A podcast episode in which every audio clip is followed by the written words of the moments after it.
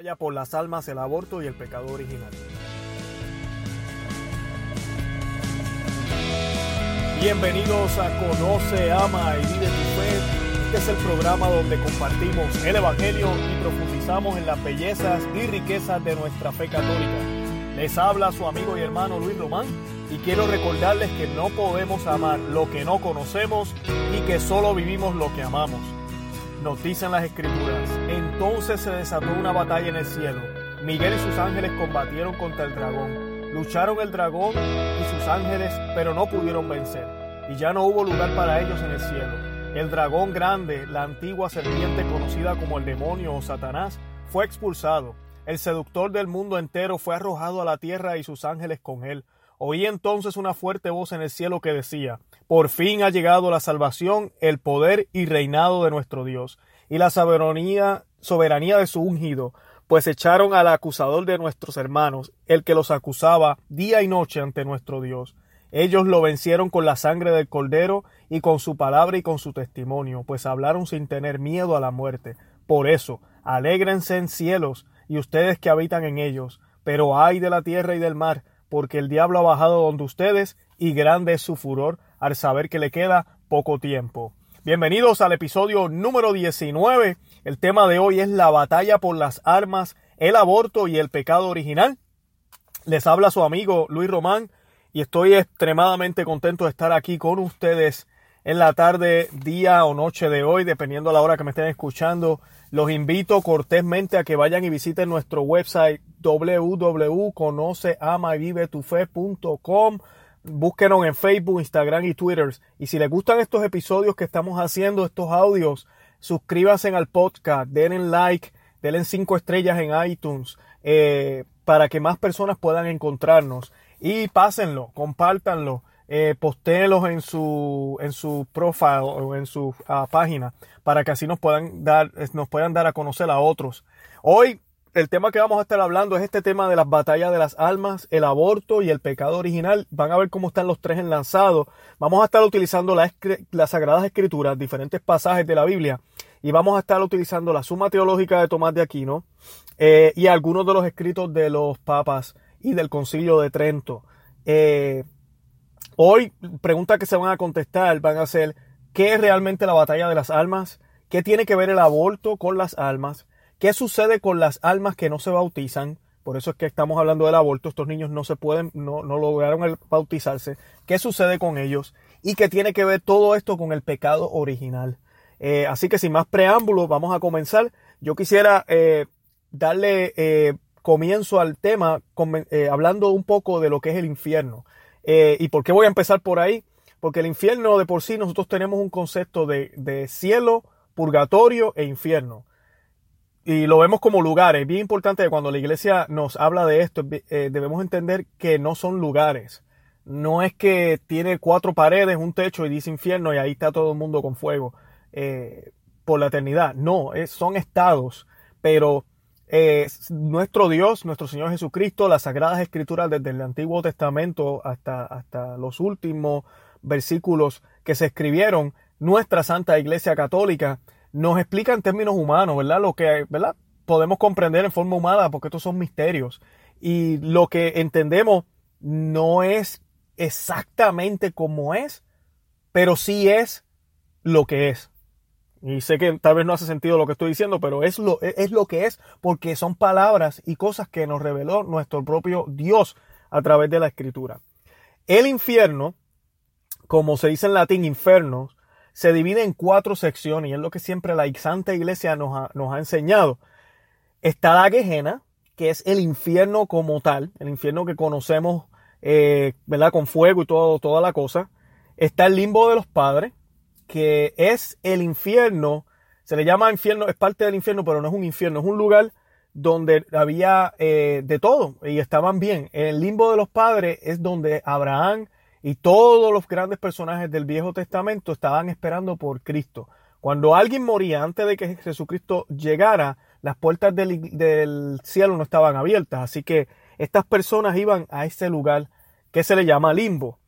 y el limbo de los padres. Está el purgatorio, que lo conocemos yo creo que bastante bien, lo vamos a discutir hoy, que es para los justos que mueren en pecados veniales, no mortales, y tienen que purgar esas manchas, limpiarse para poder entrar al reino de los cielos. Es ese estado que San Pablo nos habla, Jesucristo nos habla también, y eso lo vamos a discutir hoy. Y tenemos también el que es muy controversial, que casi nadie habla, y es el que vamos a estar enfatizando hoy, que es el limbo de los niños.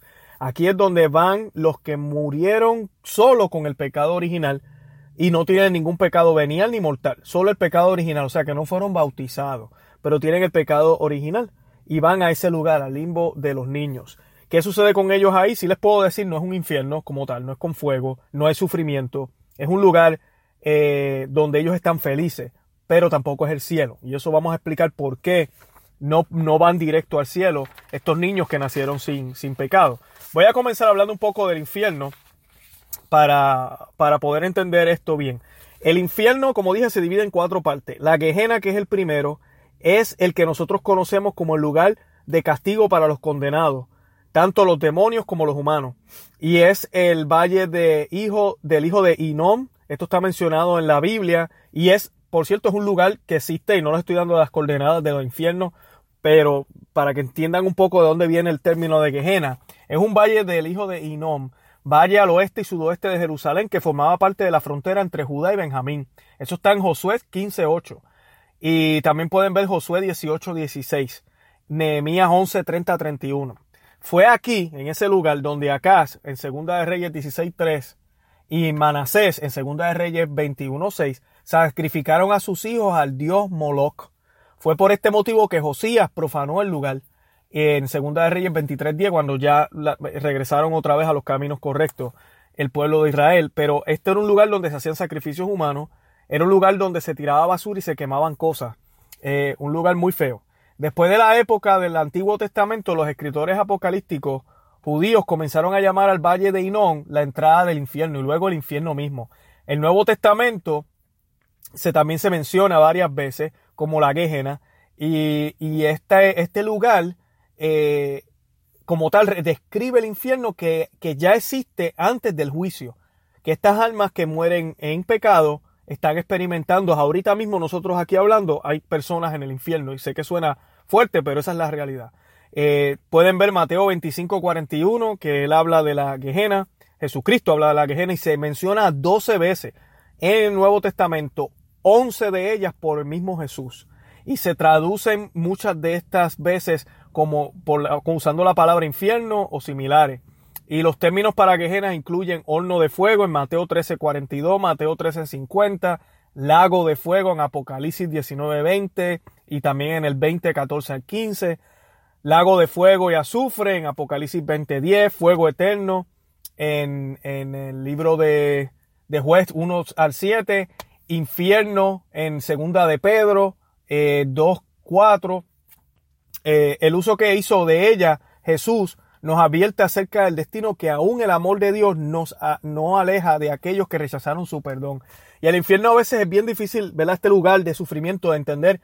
Yo que he trabajado bastante en retiros y, he estado eh, participando en, en eventos, muchas veces cuando nos sentamos así en dinámicas que podemos hablar, y eso me fascina a mí, los exhorto, los que están escuchando este audio, me quieren escribir, escríbanme, por el Messenger, por el Facebook, me pueden dejar un mensaje o comentario, me pueden mandar un email, a lo que deseen.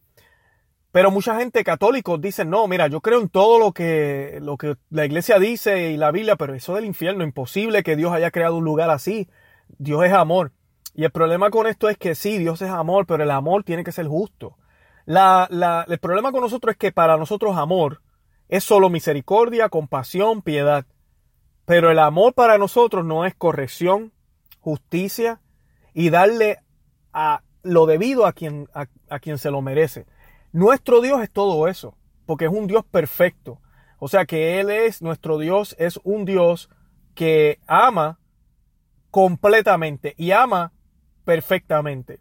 En cambio, nosotros pensamos que el amor es solamente eso, ser, ser amable, ser nice y se acabó. Y ahí entonces tenemos un problema. Eh, eh, por ejemplo, miramos acá que nuestro Señor Jesucristo hizo el, hizo el infierno, o el infierno existe, y no es nuestro Señor Jesucristo, disculpen, el Padre. el infierno está ahí porque esas personas no pueden resistir la gloria de Dios. Eh, no es tampoco que Dios, bien maléfogo, ¿verdad? malicioso, decidió inventarse el infierno. No. El infierno de por sí existe porque ellos no pueden entrar al reino de los cielos, se quedan afuera.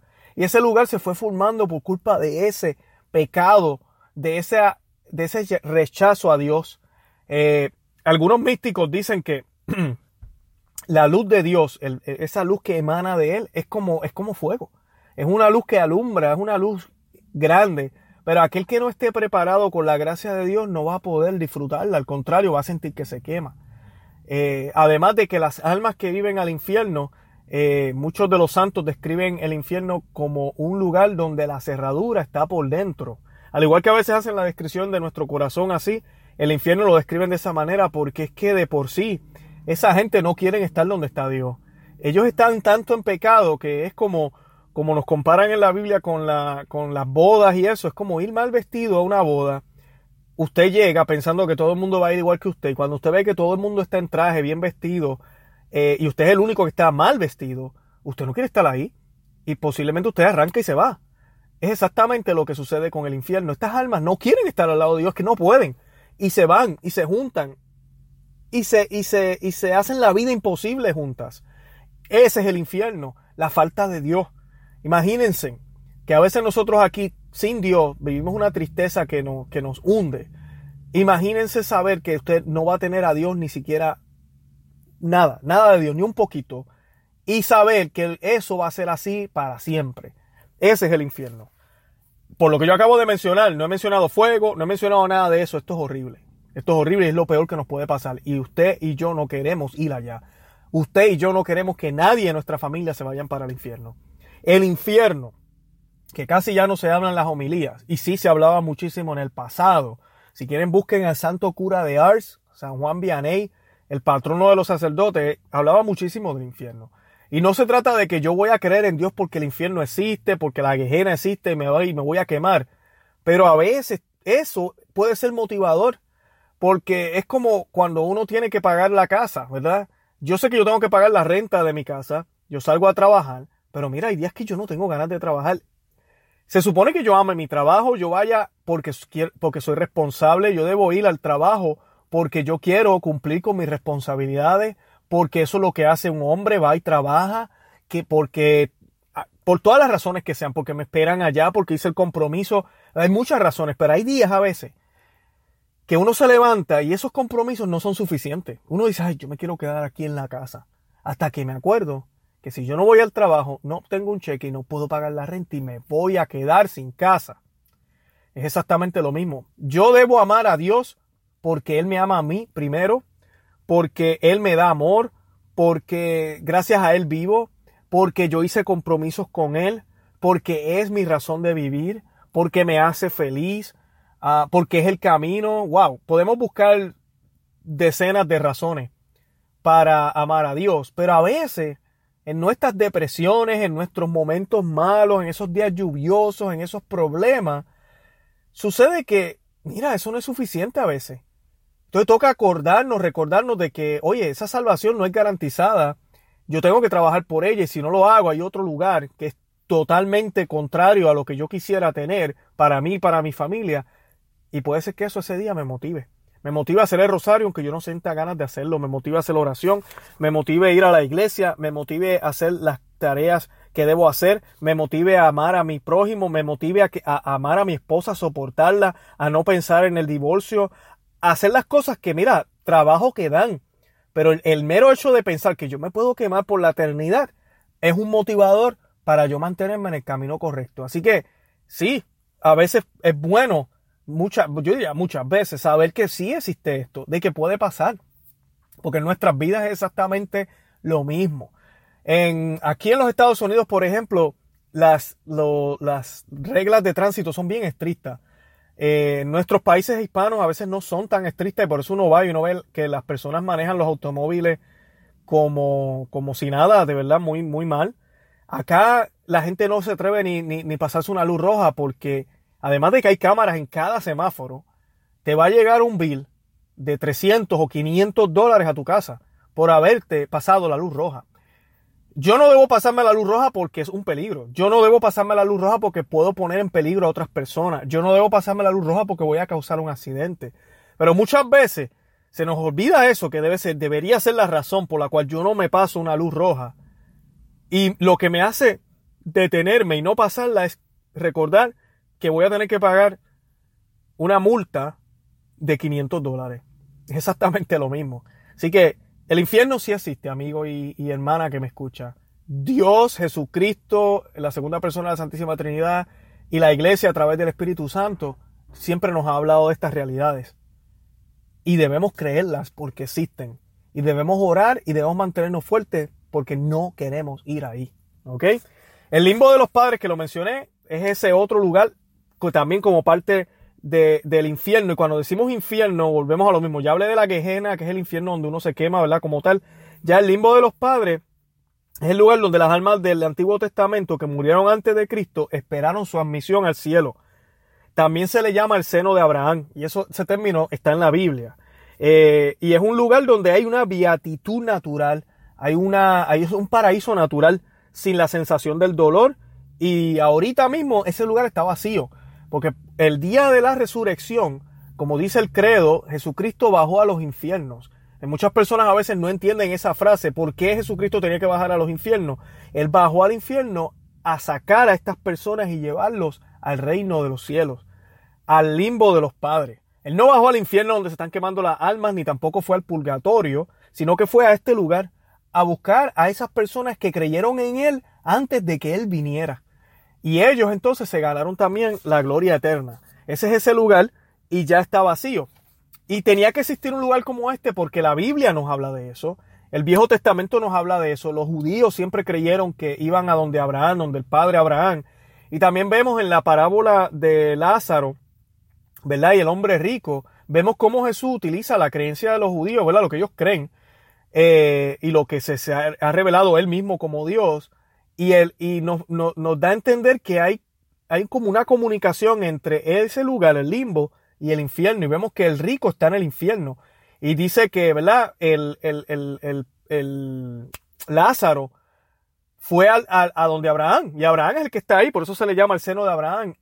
Y dice que, ¿verdad? Es un lugar bien, un lugar donde no hay sufrimiento, donde él está bien, donde él no está pasando hambre. Eso es un lugar, es casi como un cielo, pero es un cielo más natural. Ese es el, limbo de los padres y en la, Biblia está documentado. Luego tenemos el purgatorio. Ok, el purgatorio o este lugar de, de, de, limpieza eh, también es parte del infierno. ¿Y por qué se le llama parte del infierno? Porque no es parte del cielo. Y son, esos son los dos lugares, infierno o cielo. O estás en la oscuridad o estás en la luz.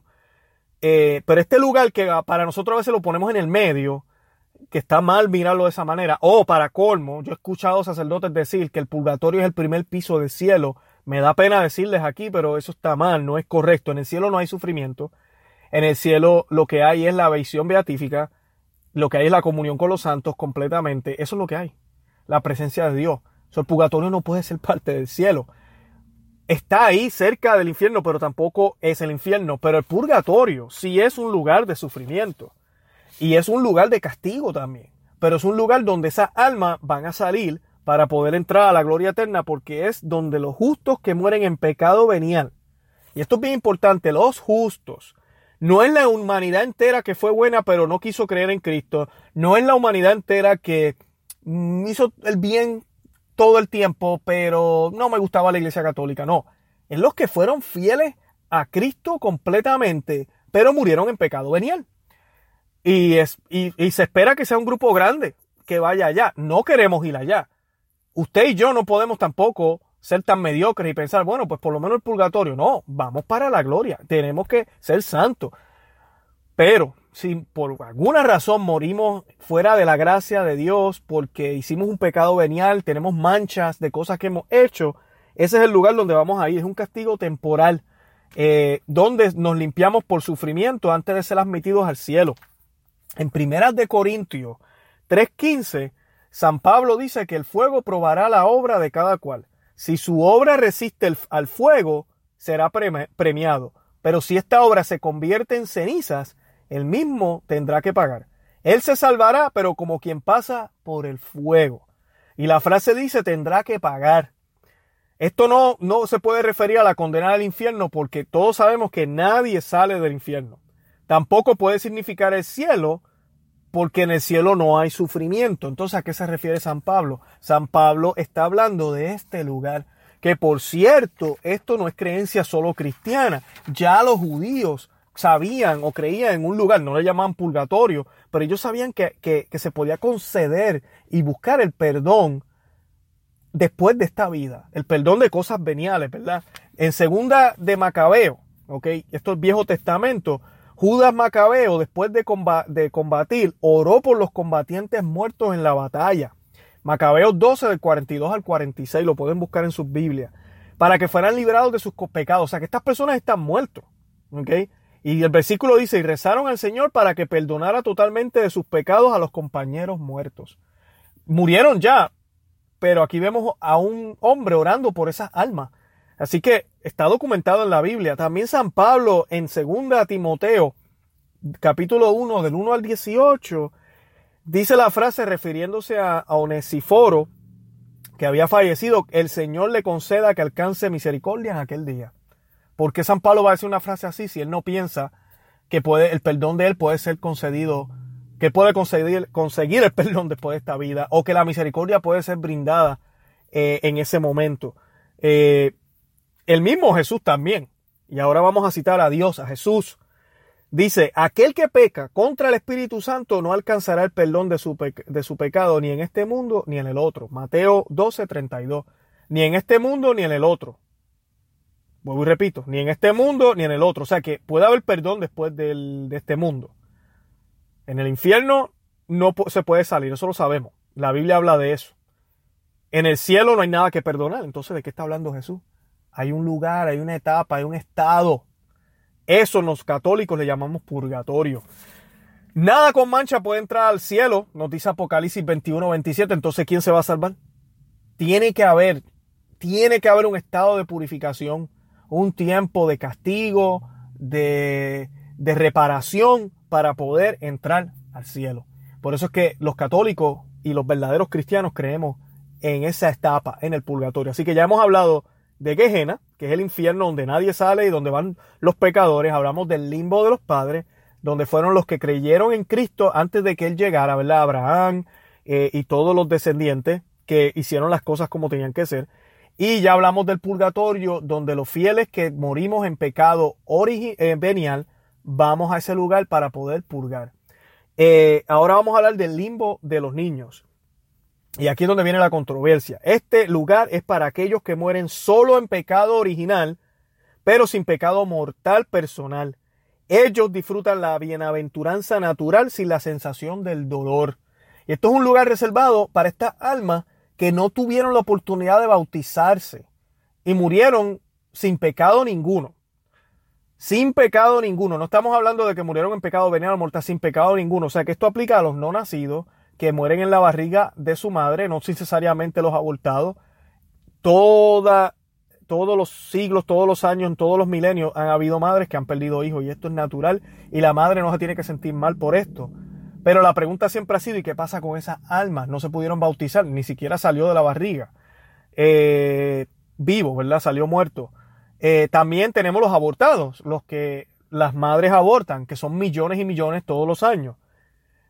Así que, ¿qué sucede con estas almas? Pues la iglesia nos enseña que nosotros nacemos con un pecado original. Y el pecado original, para poderlo entender mejor, no es como una mancha, no es... Eh, se puede mirar como una mancha, yo sé que algunos teólogos utilizan esos términos, algunos santos, pero no quiero que, lo vean como que, ah, wow, Dios nos creó manchados. No, Dios nos creó bien. Pero ¿qué pasa? Adán y Eva pecaron.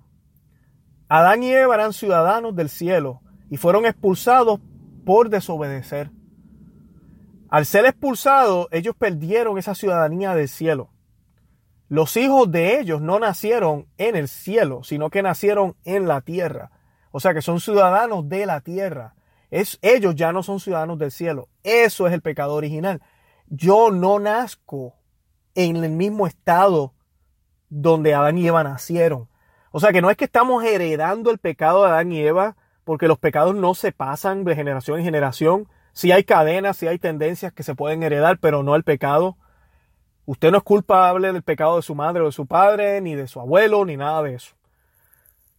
Pero sí lo que sucede aquí es que nacemos fuera del cielo, fuera de la gracia de Dios. Cuando Cristo viene, ¿ok? Cristo viene a restablecer eso a través del bautismo. Una prefiguración del bautismo es la circuncisión. La circuncisión jamás alcanzó el nivel que tiene el bautismo, pero era un signo de integración al pueblo judío, al único pueblo sacerdotal de Dios.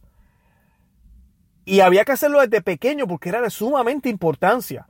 Ya para, para el octavo día, el niño debería estar circuncidado. Era lo que decían ellos. Y por eso la Iglesia Católica adopta el mismo principio y dice, wow, si esto es lo que hace que un ser humano esté en gracia y en comunión con Dios, sin importar si sabe o no sabe lo que está pasando, sin importar si es una decisión hecha por él, es el, el estar en comunión con Dios un regalo de Dios.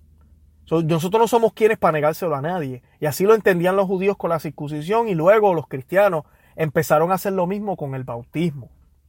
El bautismo ya como es a través de Jesucristo y Jesucristo es Dios, Jesucristo no es otro Moisés, o Jesucristo no es como David, o otro Abraham, no, Jesucristo es Dios. Y ya Jesucristo eleva esto a un nivel, ¿verdad? Sobrenatural que sobrepasa el tiempo y el espacio. Y una persona que es bautizada se convierte entonces ahora en ciudadano, en ciudadano, ¿verdad? Del cielo. Claro, todavía estamos en un mundo caído físicamente, eso yo tengo que mantenerme y comportarme como tal. Pero eso es lo que hace el bautismo. Y Jesucristo fue muy enfático con esto. En San Juan, capítulo 3, versículo 5, Jesús dice, en verdad te digo, el que no renace del agua y del espíritu no puede entrar en el reino de Dios. Lo que nace de la carne es carne y lo que nace del espíritu es espíritu. No te extrañes de que te haya dicho, necesitas nacer de nuevo desde arriba necesitas nacer de nuevo. O sea que aquel que no nace del agua no puede entrar al reino de los cielos. Y escúchame bien lo que me están oyendo. Estas no son las palabras de Luis Román. Es más, no son ni las palabras de la iglesia, son las palabras de quién? De nuestro Dios, de Jesucristo. O sea que no bautizado no entra al reino de los cielos. Escúchame bien, si usted tiene familiares que no se han bautizado, usted tiene la obligación moral de dejarle saber a esa persona, oiga, yo sé que a ti no te cae bien la iglesia, yo sé que tal vez tú no quieres escuchar, pero deberías darte la oportunidad, toma las clases, toma los cursos y bautízate. No sabes los misterios sobrenaturales que existen, que son poco y que son difíciles de entender, pero que harán una gran diferencia después de esta vida y te harán una diferencia aquí en esta vida también. Pero ese es nuestro deber. Estos niños que nacen y no pueden ser bautizados, aunque no es culpa de ellos, no están bautizados. Y aquí la iglesia entonces tiene un problema. ¿Cómo reconciliamos las palabras del Señor, que son infalibles a mí, es Dios? ¿Cómo reconciliamos cuando Dios dice, el que no está bautizado no puede entrar al reino de los cielos? Pero tenemos una criatura que no ha pecado, ¿verdad? Pero no se pudo bautizar. Entonces, ¿está en el cielo? Lamentablemente, mucha gente piensa que sí, el problema con esto es que si yo digo que un niño que murió en el vientre de su mamá o un niño que fue abortado está en el cielo, entonces estoy contradiciendo a Cristo porque Cristo dice que sin agua, sin nacer del agua, no podemos ir al cielo. Entonces, ¿qué pasa con ello? Pues aquí es donde nuestra Santa Iglesia, inspirada por el Espíritu Santo, basándose también en lo que previamente sucedió en las Escrituras con el limbo de los padres, entonces nos explica que esos niños no pueden estar en el infierno porque ellos no pecaron y nunca estuvieron en contra de Dios, pero tampoco pudieron recibir esa, esa ciudadanía que solo se puede obtener a través de Cristo. So, ellos deben estar en un lugar especial para ellos, un lugar bueno, que inclusive nos dice Santo Tomás de Aquino, nos dice San Ambrosio y nos dicen grandes místicos que la Santísima Virgen va y visita estas almas que los ángeles están ahí educando a estos niños y que inclusive hay pase abierto. Ahorita hablábamos de que había comunicación entre el limbo de los padres y el infierno y eso nos lo enseña Jesús en su parábola. pero también entre el paraíso, ya los santos que están allá, y el, y el limbo de los niños, hay, hay pase abierto. Los niños no pueden salir de ahí, pero sí los santos y la Santísima Virgen, con el permiso de Dios, pueden entrar ahí. Por eso muchas veces cuando una mamá que aborta nos, pregunta, ¿verdad? Arrepentida ya, nos pregunta, oiga, yo, yo voy a poder ver al niño que aborté cuando, cuando muera. Pues la respuesta es sí. Claro que sí. No sabemos qué va a pasar con el limbo de los niños. Esto no ha sido revelado todavía. Tenemos la esperanza muy certera casi casi de que cuando ya acabe todo, ellos van a ser admitidos también en el reino de los cielos. Pero ahorita ya están ahí esperando porque no fueron bautizados y no podemos contradecir lo que Cristo dijo, ¿verdad? Eh, además de que si decimos que estos niños están en el cielo, entonces lo que va a suceder es que vamos a tener padres de familia que van a decir, pero mira, a, mía, a la vecina mía se le, se le murió el niño, aquella abortó y el, y el sacerdote le acaba de decir que el niño está en el cielo. Yo acabo de tener un niño y yo no lo voy a bautizar todavía porque no importa lo que le pase, va para el cielo también. Eso es lo que, eso es lo que vamos a estar diciendo. Si asumimos estas nuevas posturas que a veces están tomando sin hablar con claridad qué sucede con esta alma. Nadie ha dicho que están condenadas. Cuando decimos limbo, no se imaginen un lugar feo. Se le llama limbo porque no hay mucha claridad de cómo tal vez o en dónde es ese lugar. Pero sí sabemos que está en un lugar que no es de dolor. Grandes teólogos comparan el limbo de los niños con un museo y lo comparan de esta forma. Dicen, imagínense a un niño que usted está en un museo y lleva a un niño con usted, un niño de, un bebé, y usted está viendo las pinturas y usted ve qué bonitas son, los colores, eh, si hay alguna música de fondo puesta, disfruta también esa música, eh, es hermosa la experiencia. El niño está ahí, pero el niño no tiene la capacidad para poder entender las pinturas, él las puede ver, él las puede tocar, bueno, si lo dejan, él puede escuchar la música, pero no la puede entender. Ahora, ¿el niño la está pasando mal? No. ¿El niño está sufriendo? No. Pero el niño no está teniendo la misma experiencia que tiene usted, porque usted está más desarrollado. Nuestras almas vienen aquí a la tierra, eh, ¿verdad? Y tenemos que pasar por esta jornada para poder crecer en santidad, para entonces poder madurar. Esto lo comparan con un huevo, es como si estuviéramos dentro de un huevo y estamos a punto de romper el cascarón cuando pasamos la muerte. Es exactamente lo mismo. Esos niños no pudieron tener esa oportunidad. Algunos escritos describen el alma de un niño que no pudo nacer o que fue abortado como un alma deforme. Y yo sé que el término se oye feo, deforme. Pero no deforme de malo, sino que no pudo formarse.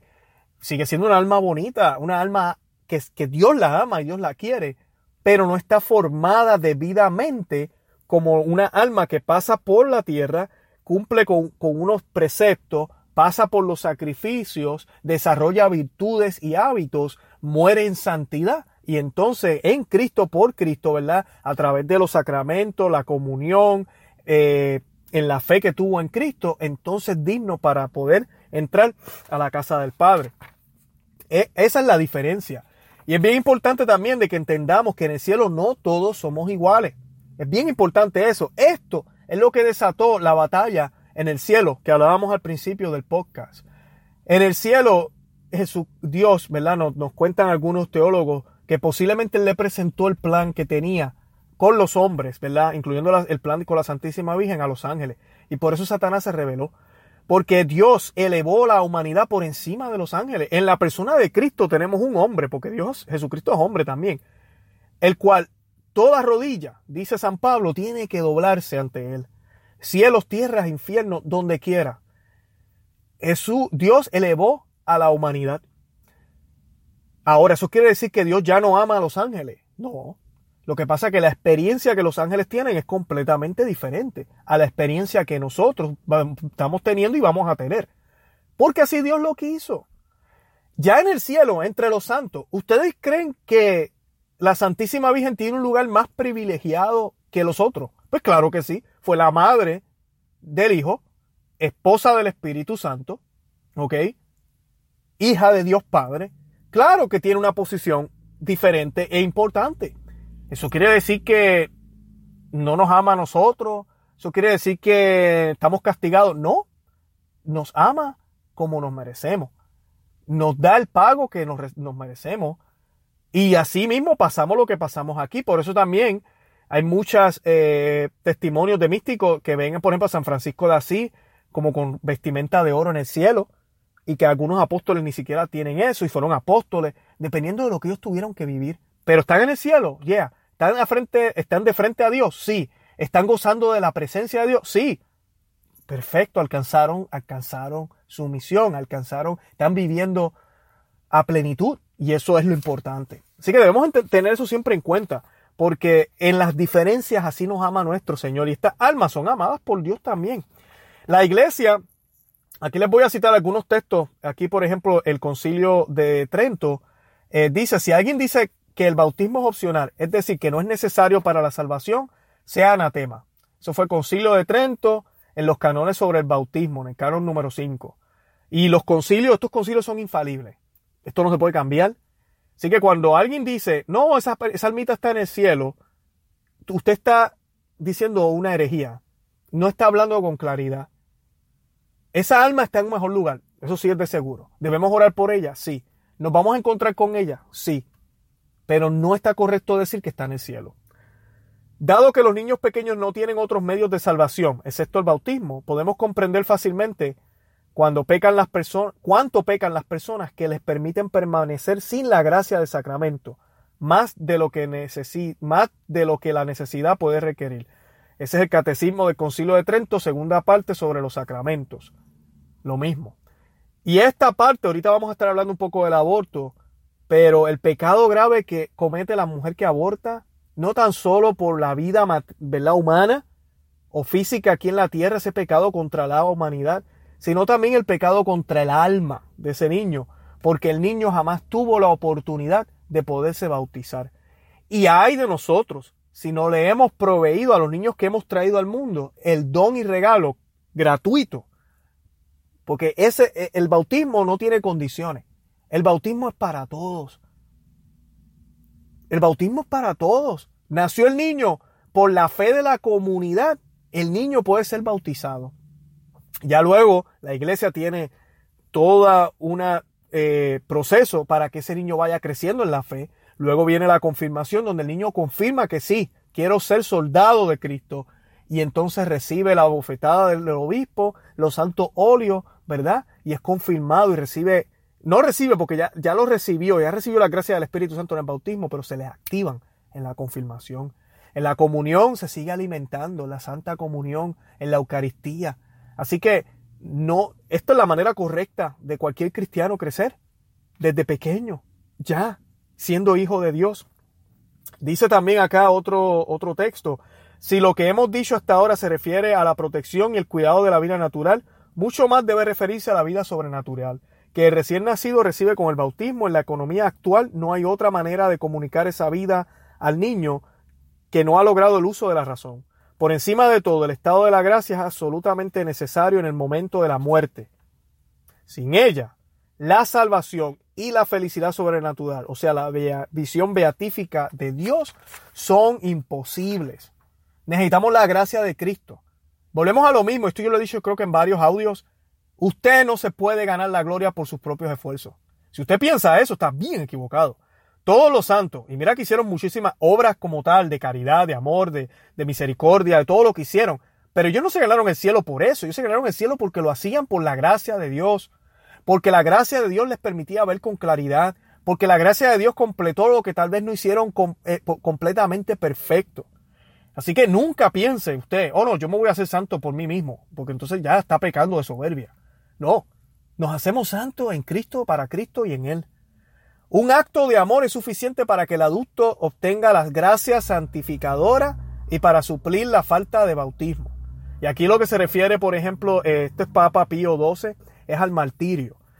Pasado en el pasado que habían personas que morían en el nombre de Jesús, pero no tuvieron la oportunidad de bautizarse. Obviamente, al morir ¿verdad? Reciben ese bautismo de sangre y pueden salvarse.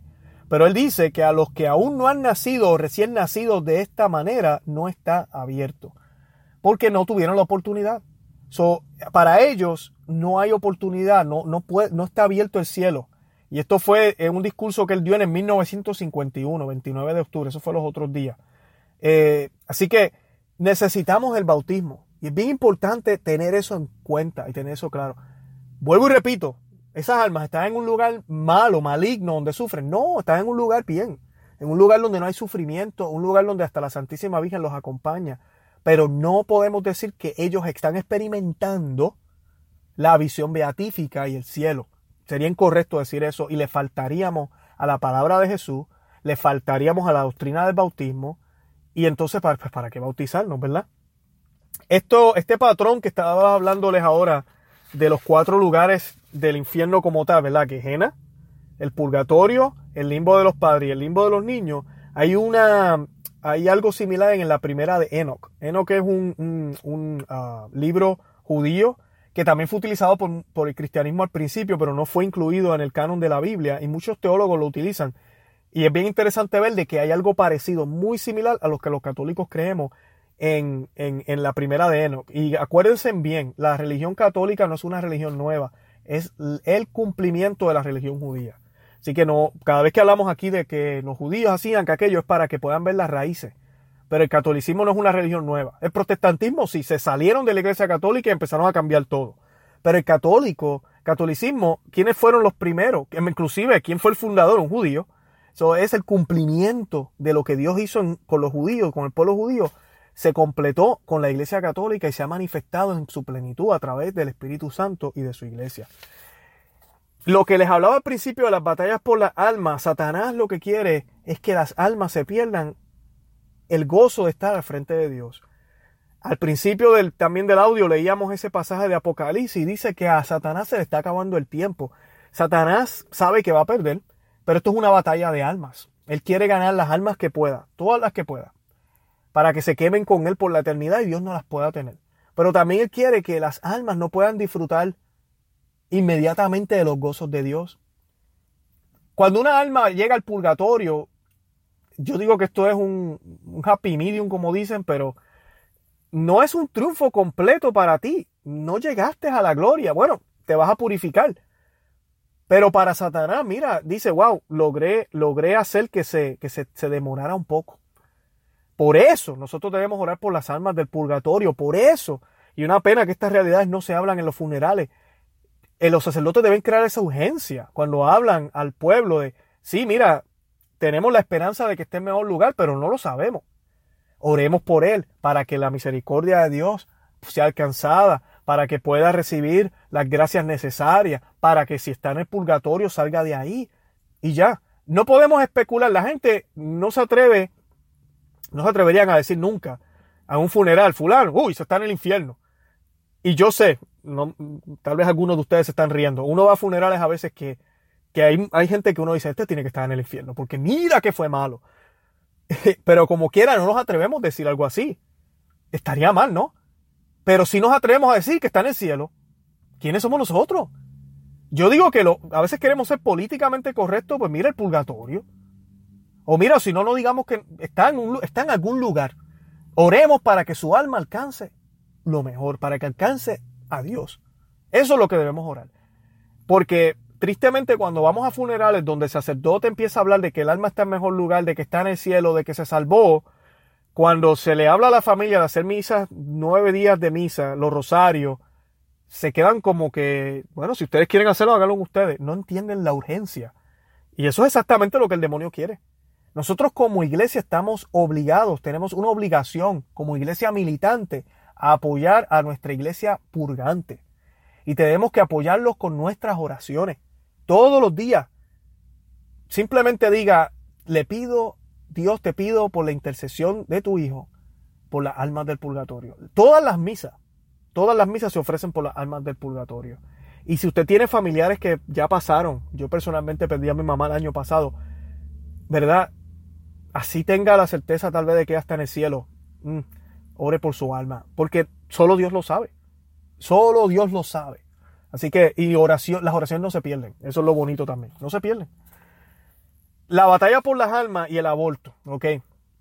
El aborto ha sido la estrategia grandísima que el Satanás está utilizando. Porque todo niño abortado no puede ver a Dios. Disfruta un paraíso terrenal, pero no puede ver a Dios completamente. Y eh, para el demonio eso es excelente. Y esto es importante que lo entendamos y lo digamos. Y lo digamos, así la mujer ya está arrepentida del aborto que hizo.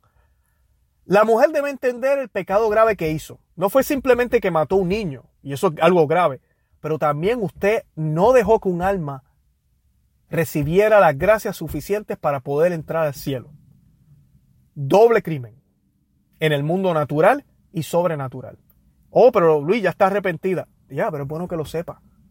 Es bueno que lo sepa para que viva su vida y trate de reparar lo que pueda, porque lamentablemente el pecado del aborto es uno que no se puede reparar. Por ejemplo, si yo peco contra mi esposa, voy al confesionario, me confieso, le digo al sacerdote, hago la penitencia, estoy asuelto, mi esposa todavía está aquí. Yo puedo enmendar y hacer buenas acciones para reparar. Yo puedo pedirle perdón. Hay formas de poder arreglar las cosas, pero el niño que se murió y lo matamos en el vientre ya se murió. Esta mujer tiene mucho, mucho que hacer aquí en la tierra. Muchísimo. Y a veces cuando se le dice que el niño está en el cielo, la mujer se lava las manos y se acabó. Ya yo me arrepentí, el niño está en el cielo, chévere. No, no podemos decir eso. Además de que decir que el niño está en el cielo atenta contra el bautismo y le puedo decir por qué es un disparate. Si eso fuera cierto, que el niño está en el cielo, yo no sé ustedes, pero los que tienen a su madre viva, yo creo que usted ahorita va a tomar el teléfono, la va a llamar y le va a decir, mami, por ahí se dice que las almas o los niños que han sido abortados están en el cielo, son angelitos ahora. ¿Por qué tú no me abortaste? No le van a preguntar eso a su mamá. Pues sería como que lo lógico, ¿no? Porque no me abortaste. Me hiciste venir. Ah, ok, me, bautizaste, pero, uy, Dios mío, qué calvario, esto aquí. Me hubieses abortado y ahí estuviera en el cielo. Y no es para que haya más almas en el cielo, pues mira que sigan abortando entonces, aunque ellas pecan, pero si abortan más veces, tenemos más almas en el cielo.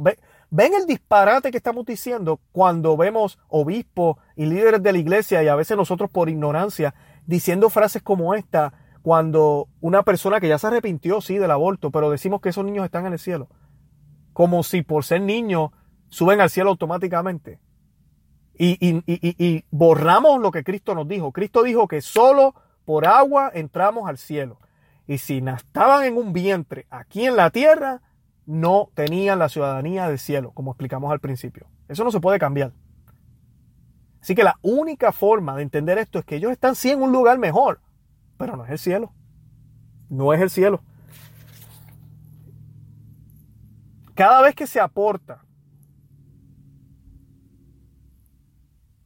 ay, disculpen, si decimos que está en el cielo, entonces todo el mundo, ¿verdad? Como les decía, quisiera estar, quisiera ser abortado, ¿verdad? Nosotros tenemos una situación con el aborto y la estamos teniendo también a nivel espiritual muy similar. Y bien, bien brevemente aquí les quiero explicar.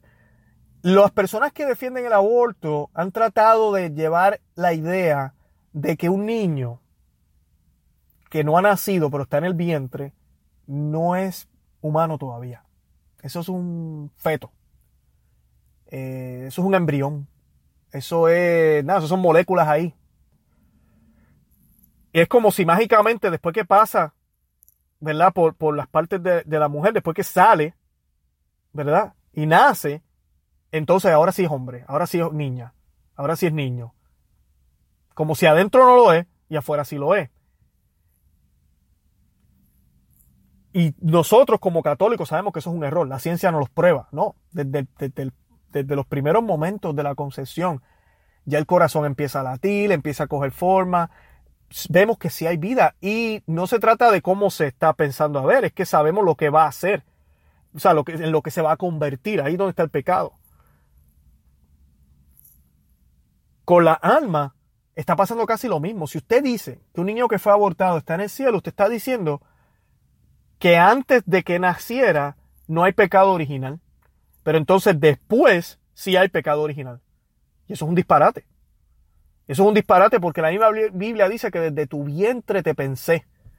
Desde tu vientre tenía un plan. O sea que si para cosas buenas sí vale el vientre, pues mira, para esa mancha o, esa ciudadanía del mundo que venimos, ¿verdad? Esa marca de Adán y Eva va a estar ahí también va a estar ahí también antes de salir del vientre. O sea que es una contradicción. Porque yo he sabido de personas que dicen, no, Luis, pero, pero es diferente, ¿no? El niño que nació y vivió un tiempo y no se bautizó, sí, yo creo que está en el limbo de los niños porque pues no, no lo bautizaron.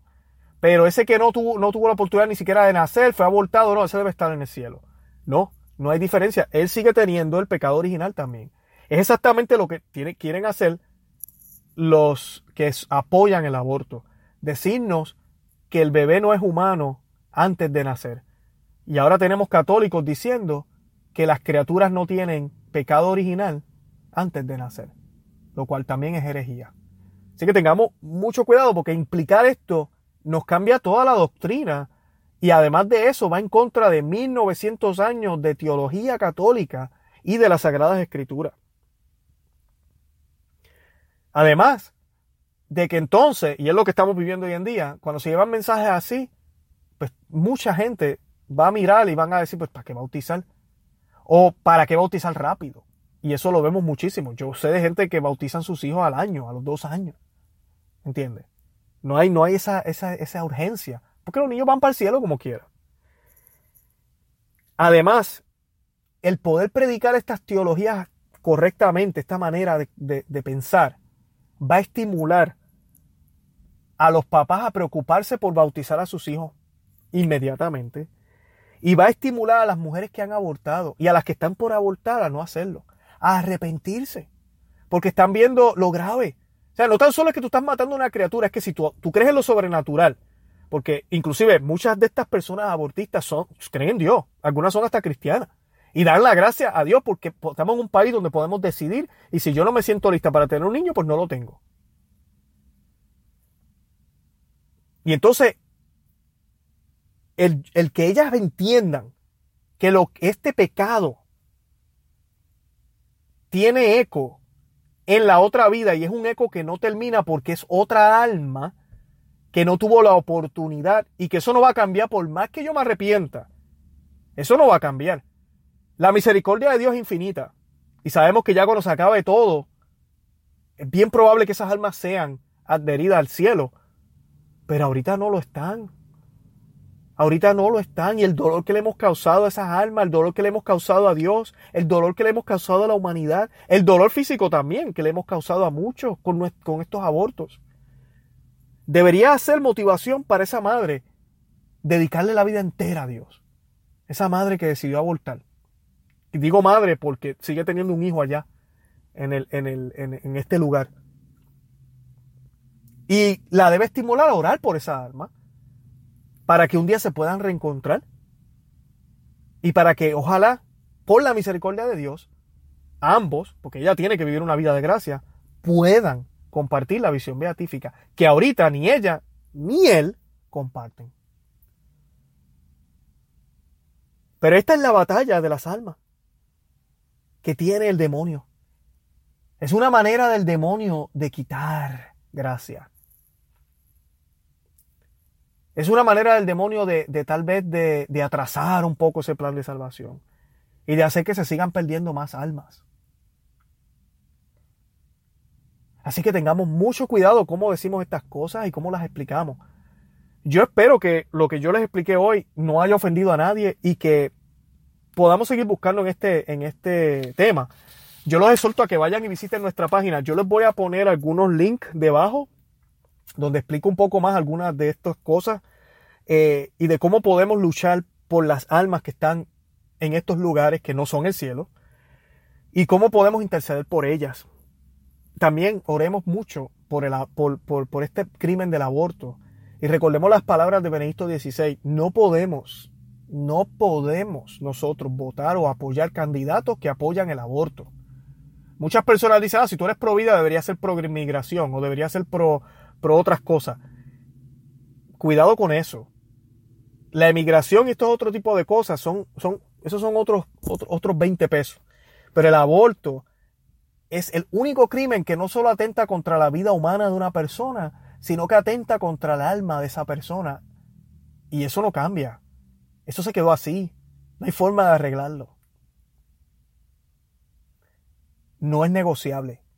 Católico que me escuchas. Aquí en los Estados Unidos, el Partido Demócrata se ha convertido en un partido proabortista. Se pueden contar los dos o tres que tal vez no apoyan el aborto. Bueno, voten por eso, pero los demás no voten por ellos. Yo sé que el otro partido tal vez no ofrece las mejores opciones tampoco, pero por lo menos defienden la vida. Y si él defiende la vida, pues mira, yo voy a votar por esa gente. Tengan eso en cuenta. No estoy diciendo cómo votar tampoco, pero sí Benedicto XVI nos dijo que aquel que apoya candidatos que apoyan el aborto, legisladores, personas que tienen poder, está en grave pecado. Lo dijo Benedicto XVI. Y Benedicto XVI también, el Papa Benedicto XVI, nos dijo que nosotros tenemos la obligación moral de sacar a esas personas de ahí. Y que esas personas tienen la obligación moral, si se llaman católicos, de no causar escándalo, ¿verdad? Y no apoyar el aborto en el nombre de la libertad o de lo que quieran decir. Porque eso es lo que el demonio quiere. Seguir robando almas, seguir liquidando almas. ¿Ustedes saben cuántos santos se han perdido o no han nacido? ¿Cuántas almas estuvieran tal vez glorificando a Dios? ¿Cuántos más bautizados hubieran si el aborto no existiera? Es una guerra y es una guerra que todos debemos pelear. Todos. Oremos por las madres que han abortado. Oremos por las almas del purgatorio. Oremos por los niños que no tuvieron la oportunidad de ser bautizados. Y pidámosle a Dios por su misericordia que nos conceda el perdón siempre. Y no olvidemos las palabras de nuestro Señor que decían, dejad que los niños se acerquen a mí y no se los impidáis. Marcos 10, 14. Esa misma actitud yo sé que Dios la tiene en el cielo y Él va a tener misericordia de estas almas. Así que la, esperanza no está perdida. No estamos diciendo que estas almas se van a perder. A ti, madre, que perdiste a tu hijo. Yo no estoy diciendo que tu hijo no va a estar en el cielo. Pero le faltaría yo a la doctrina del bautismo y le faltaría yo a la palabra de Dios decirte que sí lo está. Porque no lo está. Pero está en un lugar de felicidad. Se encuentra con la Santísima Virgen, con los ángeles. Está en un lugar bonito. ¿Y sabes qué? Si vives una vida de gracia y sigues orando por esas almas, te vas a poder encontrar con ella. Una vez más los invito a que visiten nuestra página web, que nos sigan en Facebook, en Instagram y en Twitter. Denle like a este podcast, dejen sus comentarios para que la gente nos pueda encontrar. Suscríbanse, hay un link abajo también y les voy a estar enviando un libro gratis, se llama Maná de Aliento para el Cristiano, eh, que lo hice con mucho cariño. Y déjenos saber qué les pareció.